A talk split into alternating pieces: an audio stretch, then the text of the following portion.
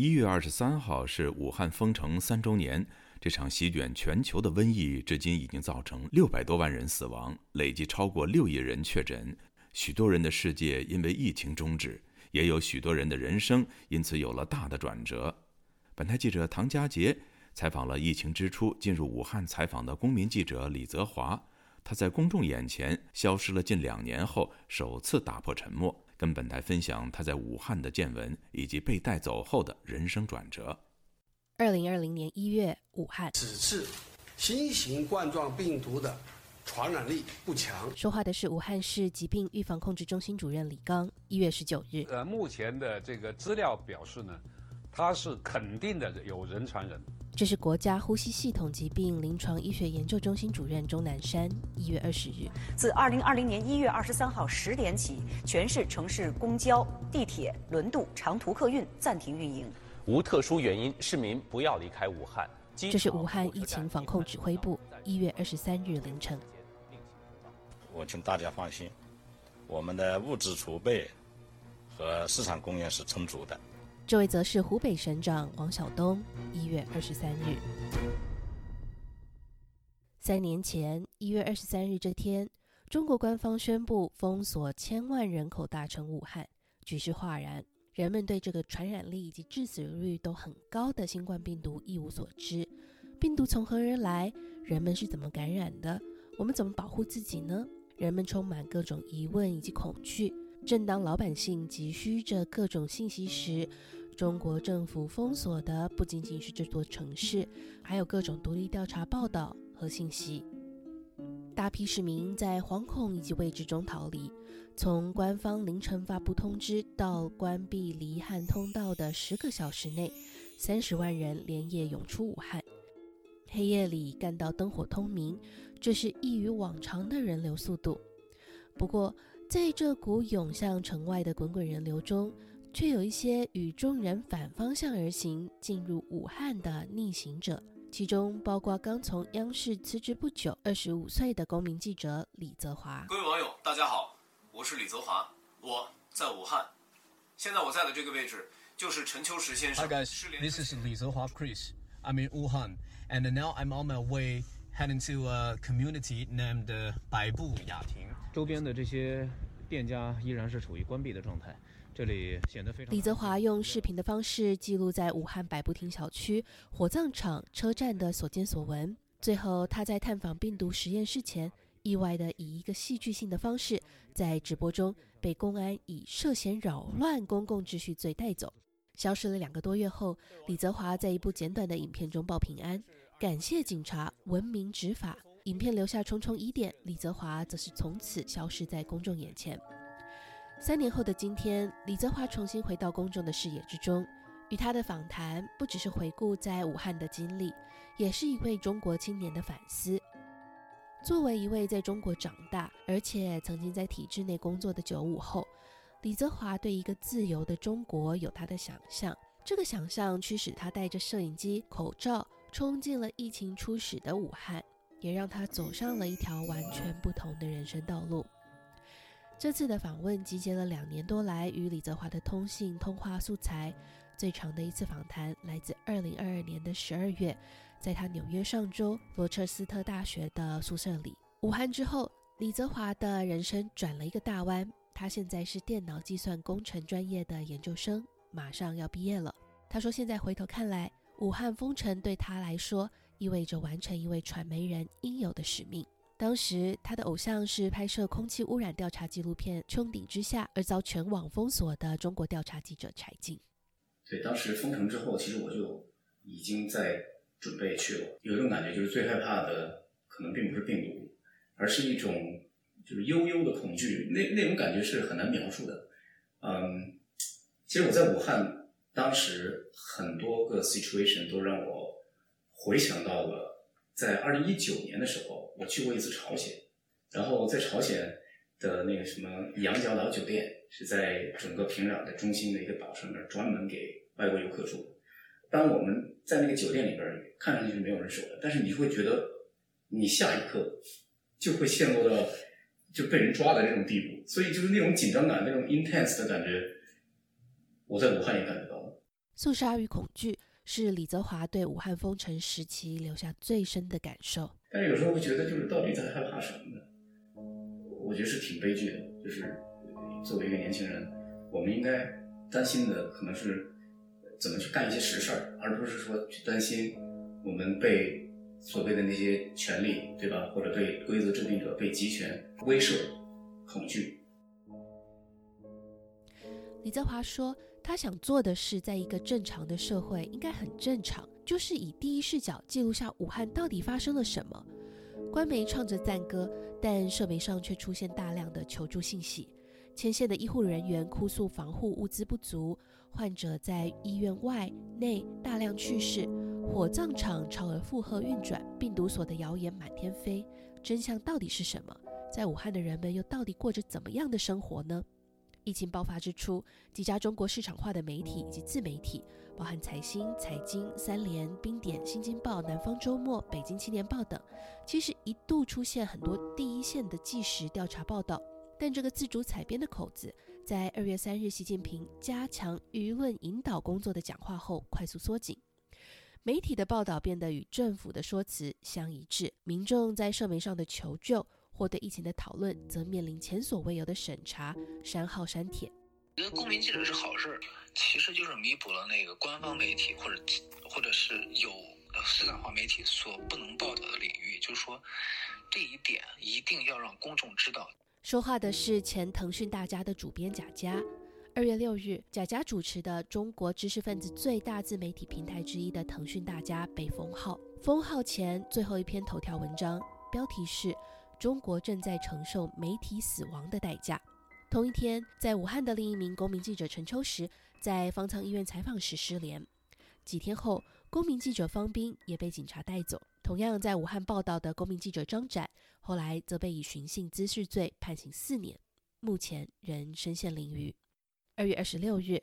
当李泽华被公安追捕时，他做了一件与其他公民记者不太一样的事情。他开启了近四个小时的直播，让网友目睹他被警察带走的过程。各位网友，我现在……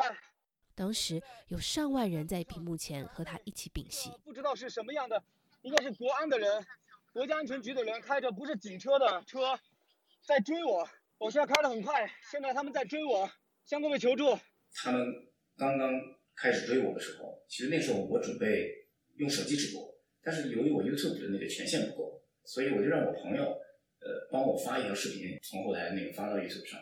然后呢，我就抓紧赶到这个这个我住当时住的地方，然后就用电脑直播。李泽华说，他做直播其实是一种保全自己的方式，因为我知道，只要我的影响力足够大，对于一个对吧想要呃伤害我的这样的集权这样的一个制衡就会更大。你看现在对吧？风起云涌的白纸运动，年轻人们或者说我们说青年有理想的青年，一定要学会在这样的一种肃杀环境当中的苟活。虽然这是一种很悲剧的事实。我这次采访他时，正值乌鲁木齐大火引发的白纸运动发生后不久，李泽华自然而然地联想到这次运动。因为最可笑的是什么？我干什么了？没干什么，我们都没干什么。你就比如说现在大家举张白纸怎么了？对吧？我觉得很可笑的就是。他们或者规则制定者，你在怕什么呢？几年后回溯起来，李泽华说的很轻松，但我记得很清楚，在当时他直播的时候，尤其是开门让公安进来以前，他传讯息告诉我，心里非常害怕。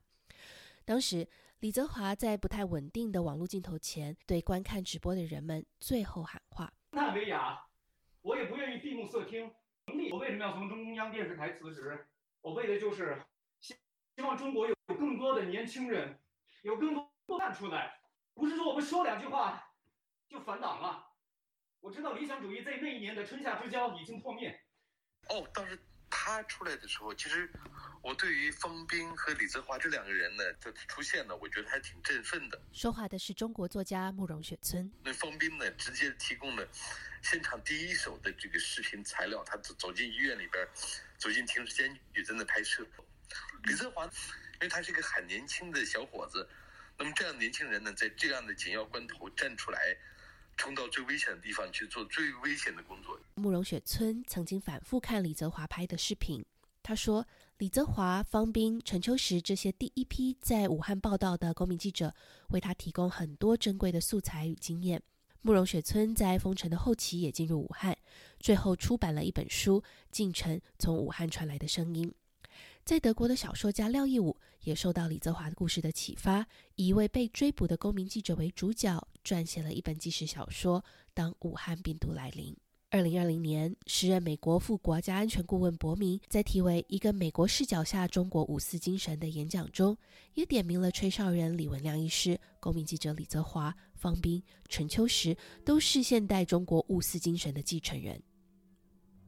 武汉封城之后，中国极端清零的防疫政策逐渐清晰，风控、全民核酸、健康码出行机制、强硬的隔离手段陆续在各大城市落实。这种方式一度抑制了病毒在中国的大规模传播，却也衍生了无数被记录或不被记录的次生灾难：自杀、因延误治疗或被医院拒收导致的死亡。特别令人震惊和叹息的是，在贵州一辆转运隔离大巴翻车，导致二十七人死亡。几个月前，乌鲁木齐发生火灾，风控导致救灾与逃生不易，造成至少官方宣布的十人死亡。积累了近三年的苦难及怒气，像堆叠的干柴，在二零二二年十一月被乌鲁木齐的大火点燃，烧出了蔓延全中国和海内外的白纸运动。人们，尤其是校园里的青年们，走上街头，高举着 A4 白纸，以示对中国政府严酷打压言论自由的抗议。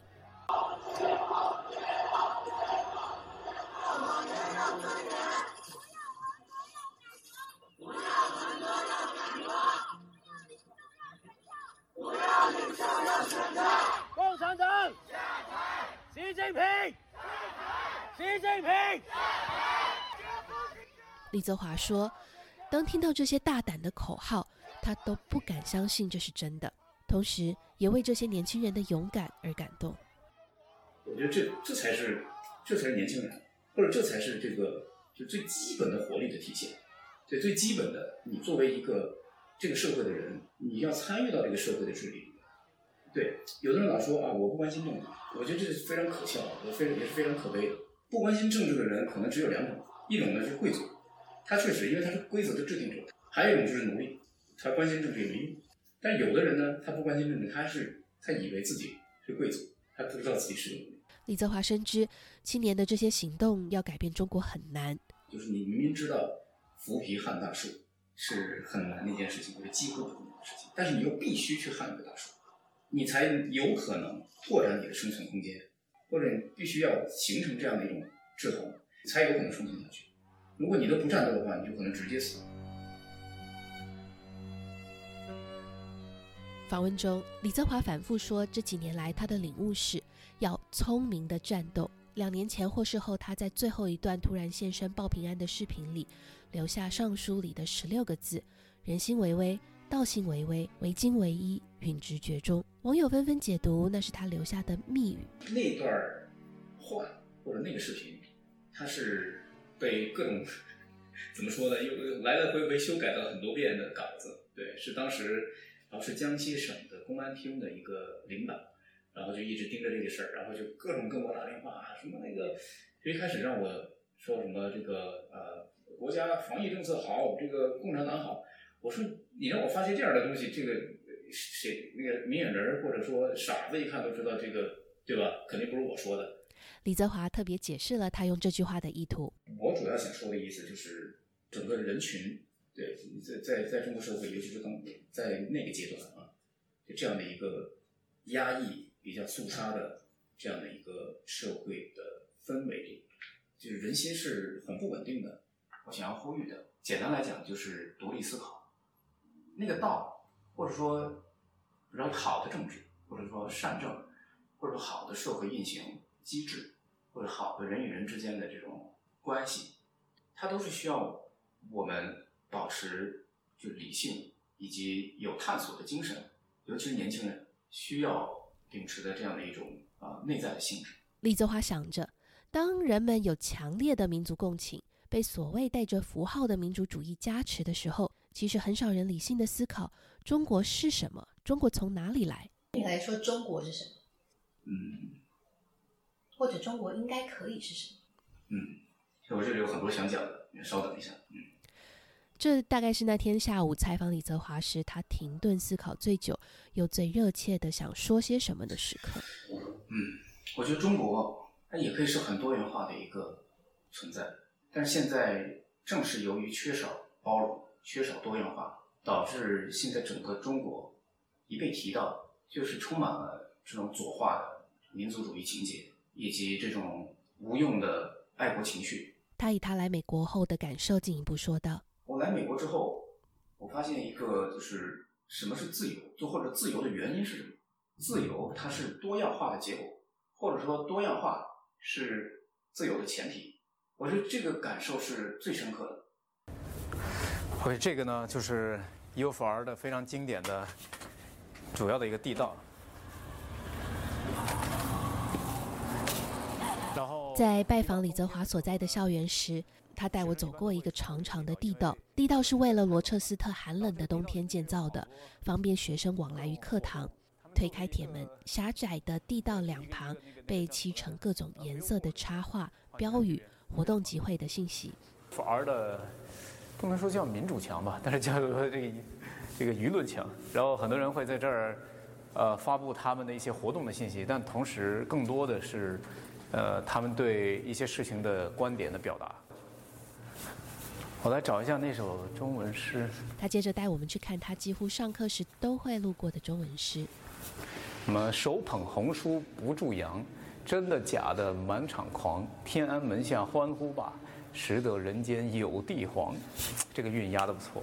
这首诗是文革时期一位广州的大学生何永仪写下的，嘲讽当时捧着红书的青年学生，把在天安门广场被毛泽东接见视为最大的幸福。李泽华说，离开中国以后，他花了很多时间在思考中国是什么，中国可以是什么。那是孕育他的土地，那里有他最在意的亲人朋友。而在小区高喊解封、要自由的群众，在校园里举着白纸的青年，在武汉记录历史的记者与作家，在网上求救和表达意见的小区居民，甚至1989年在天安门广场上摇旗的青年，不都在以一种实践的方式想搞明白中国是什么，并以行动向世人展示着中国可以是什么？以上是武汉封城三周年专访李泽华的上集，中国可以是什么？